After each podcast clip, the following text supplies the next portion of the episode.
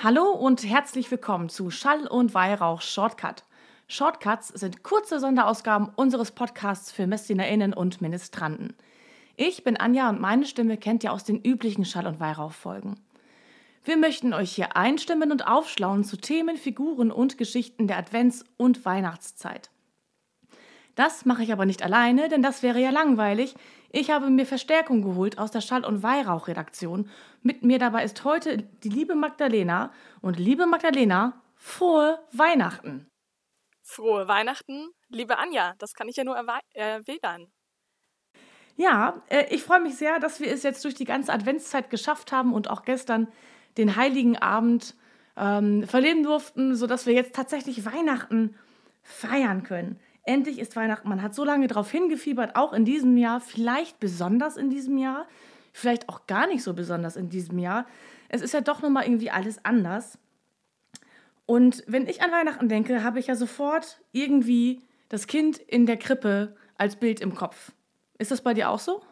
Ja, äh, auf jeden Fall. Also die Krippe, die gehört äh, sozusagen ins Wohnzimmer und das ist dann ähm, ja auch das Besondere am Weihnachtstag, dass man irgendwie das Christuskind dann auch in die Krippe ähm, legt. Also bei uns ist es zumindest so, dass es sozusagen die ganze Adventszeit über noch gar kein Christuskind da liegt und dann auf einmal ist es da. Wahnsinn. Ja. Irre. Ja, bei mir ist es auch ganz ähnlich. Also der Weihnachtsbaum wird auch immer sehr spät aufgestellt und oder der Christbaum und die äh, Krippe wird auch sehr spät aufgestellt, also meistens am 22. 23. Dezember. Und das Christkind sowie auch die Beleuchtung starten tatsächlich auch erst am, ja, am Abend des 24. Ähm, also an dem Heiligabend. Und dann erst ist Weihnachten. Und was mir natürlich noch einfällt zu Weihnachten als erste Assoziation, ist, dass es ein großes Familienfest ist. Dieses Jahr vielleicht eher ein kleines Familienfest. Ähm, aber dass Weihnachten noch viel mehr ist als das, das verrät uns jetzt Tobias Bienert. Am Anfang war das Wort. Und das Wort war bei Gott, und das Wort war Gott. Seltsam kompliziert startet das Evangelium von Johannes, das heute am Hochfest verkündet wird. Die Botschaft dahinter ist aber ganz einfach. Jesus wurde zwar heute Nacht geboren, aber er war schon seit Anbeginn der Zeiten da. Der Sohn Gottes ist nicht einfach so entstanden, sondern war als Teil von Gott schon von Anfang an existent. Später im Evangelium beschreibt deswegen Johannes, und das Wort ist Fleisch geworden und hat unter uns gewohnt. Für Johannes ist klar, Gott zeigt sich uns Menschen in unterschiedlichen Gestalten. Später wird daraus Gott Vater, Gott Sohn und Gott Heiliger Geist. Alle drei unterschiedlich wahrnehmbar und doch eins. Das ist das Besondere an Weihnachten. Gott ist nicht nur der ganz andere, den wir Menschen kaum begreifen können. Gott zeigt und wirkt in unsere Welt hinein, damit wir ihn erfahren können. In diesem Fall ganz Gott und ganz Mensch durch Jesus. Lieber Tobias, ganz herzlichen Dank für diesen Input. Weihnachten, ja, da geht es um die Menschwerdung. Und ähm, ich bin total froh, dass Magdalena hier heute mit mir dabei ist und diesen Shortcut macht. Denn ich finde den Begriff Menschwerdung total abstrakt. Ich, kann's, äh, also ich kann es jedes Jahr wieder nicht richtig begreifen. Vielleicht kannst du uns ein bisschen ähm, erzählen, was es mit der Menschwerdung Gottes auf sich hat. Ja, auf jeden Fall ist es zunächst mal was total Abstraktes. Es ist aber auch äh, das Eigentümliche des Christentums im Grunde. Also wir, ich meine, das ist was wahnsinnig Besonderes, was wir heute ähm, ja uns erinnern und auch feiern. Ähm, mir würde jetzt gar keine andere Religion einfallen, wo sich Gott im Grunde ähm, auf diese Art und Weise eben offenbart. Ähm, ja, also Menschwerdung ist jetzt nicht so das ähm, der alltägliche Begriff, natürlich nicht. Ähm, aber es ist eben eine Offenbarung oder die Offenbarung Gottes, die doch irgendwie äh, konkret wird, eben in einem Menschen, also in Jesus, der ja schon auch so ist wie wir und natürlich auch äh, noch die göttliche Seite hat, aber eben auch menschlich. Genau, und das macht es so, das macht es so besonders und das macht es, ich komme immer wieder auf diesen Begriff von abstrakt zurück. Ähm, ich hätte auch in einer anderen Laune hätte ich auch sagen können, dass ich finde es total schräg, aber ich finde es auch so, ähm, so einzigartig eigentlich. Vielleicht trifft es das noch am besten, gerade wenn es so um diese Trinität geht von, äh, von Gott, Sohn und dem Heiligen Geist. Ähm, dass es so eine, eine Eigenart zu uns kommt in unseren Alltag, der ja plötzlich gar nicht mehr so alltäglich ist, weil Weihnachten ist ja so outstanding, würde man jetzt im Englischen sagen. So ganz besonders. Ähm ja, wir bereiten uns ja auch im Grunde schon darauf vor und haben auch, also ich denke, ganz viele haben natürlich auch irgendwie hohe Erwartungen an dieses Fest. Dieses Jahr vielleicht eh nochmal alles irgendwie anders als sonst, aber es soll ja irgendwie ein rundes, rundes Familienfest ja auch oft werden.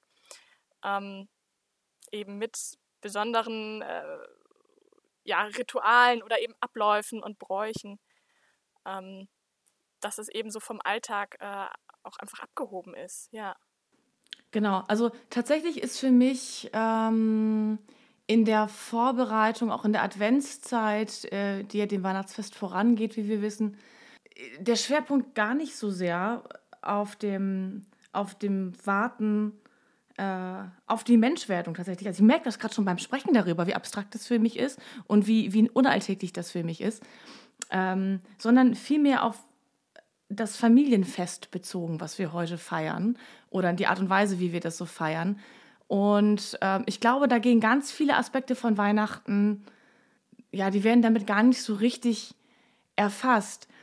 Ich weiß, dass es ähm, natürlich auch sehr, sehr viele Bezüge gibt, textliche Bezüge, auch eben, wenn wir in die Bibel schauen.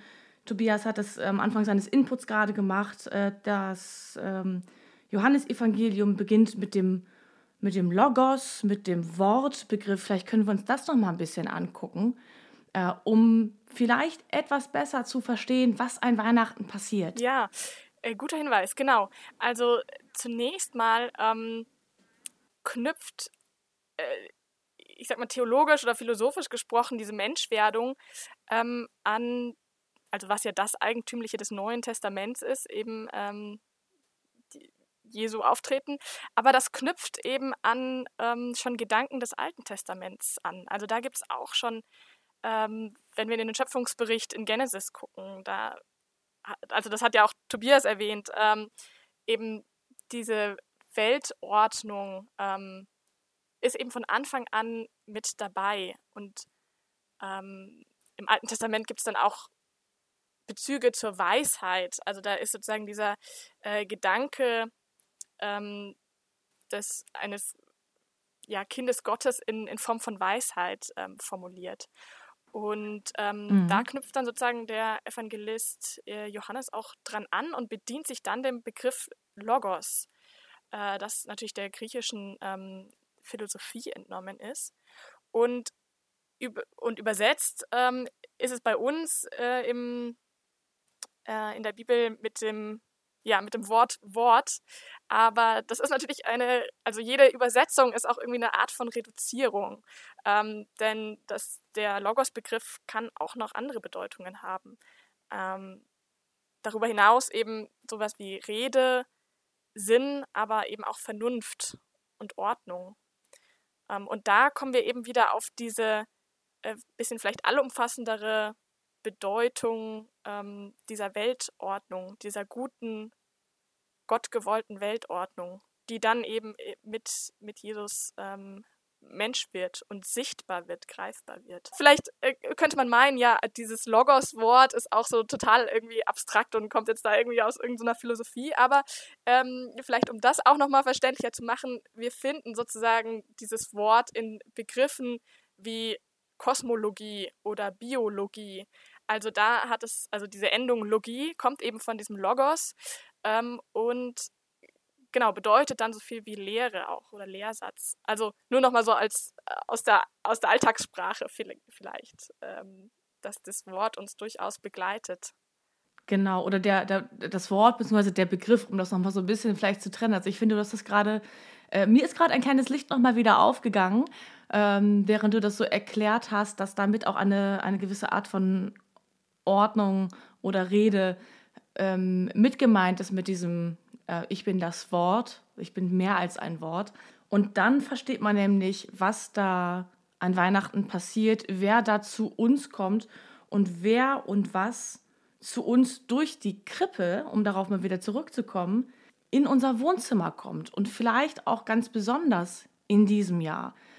Ähm, ich kann mir vorstellen, dass viele von euch das Weihnachtsfest, äh, auch je nachdem, wie intensiv es in den Vorjahren äh, so gelebt wurde bei euch in euren Familien, bei euch und in euch selbst, ähm, dass es dieses Jahr dann doch irgendwie ein bisschen anders abläuft. Vielleicht seid ihr ein bisschen, bisschen näher dran an dem, was da eigentlich passiert. Vielleicht freut man sich aber auch eigentlich nur eher, dass man äh, im Rahmen seiner Lieben feiert und lässt andere Aspekte, christlichen Aspekte, so ein bisschen, bisschen weiter raus, weil es einfach ein hartes Jahr für uns alle war könnte ich mir auch irgendwie vorstellen, muss ich sagen. Ja, und auf der anderen Seite, was natürlich auch irgendwie sein könnte, ist, wenn jetzt so äh, Bräuche so äh, eben wegfallen oder verändert werden müssen, ähm, dass man sich dann eher nochmal fragt, äh, also was steht denn eigentlich immer hinter dem Brauch? Also was wollen wir denn eigentlich mit diesem Ablauf? Oder ähm, mhm. und dann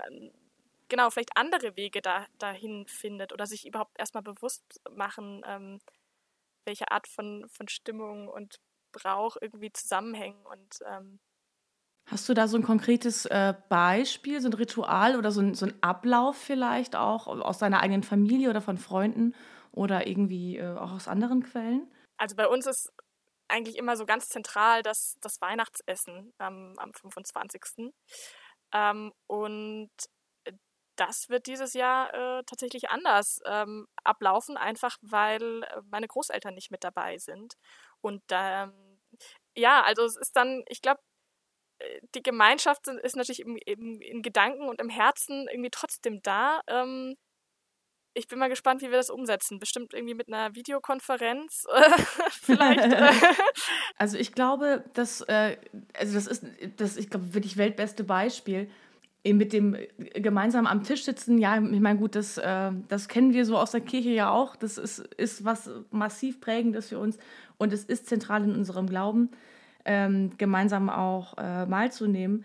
Und wenn dann Menschen, die man liebt, ähm, nicht dabei sein können, aber dabei sein wollen, also eine Situation, die man ja vorher nie hatte, das hätten wir uns ja letztes Jahr gar nicht ausdenken können, ähm, dass sowas passiert, dann kommen wir, glaube ich, dem Kern der Sache relativ nah. Also zumindest haben wir die Möglichkeit dazu dieses Jahr, ähm, auch zu schauen, was, was verbindet uns eigentlich als Gemeinschaft außerhalb unserer Familie, sondern was ist uns in unserem christlichen Leben von Bedeutung. Und ähm, das ist eben auch das, das große Miteinander.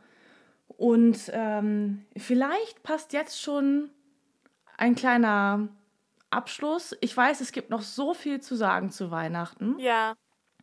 So, so viel. Aber auch mit Blick auf die Zeit, und es soll ja ein Shortcut sein, haben wir noch ein schönes kleines Gedicht für euch. Ich glaube, das passt jetzt ganz gut. Ähm, und das werde ich euch jetzt mal vortragen. Das ist von Max Feigenwinter.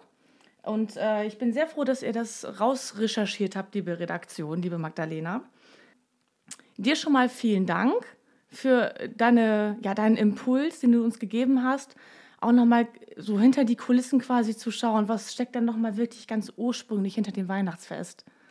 Ja, ganz herzlichen Dank dir. So, und jetzt geht's los mit dem Gedicht von Max Feigenwinter. Wenn wir aufeinander zugehen und zueinander stehen, ehrlich und echt sind und auf Floskeln verzichten, geduldig warten und wohlwollend zuhören, Feines beschützen und Schwaches stärken.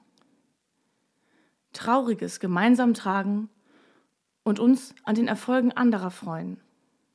Hindernisse als Möglichkeiten sehen und Ansätze weiterdenken. Liebevoll begleiten und herzlich danken. Halt geben statt festzuhalten. Raum lassen und ermutigen. Den eigenen Weg zu gehen. Wird Weihnachten. In diesem Sinne von mir ein frohes Weihnachtsfest, bleibt gesund und achtet aufeinander.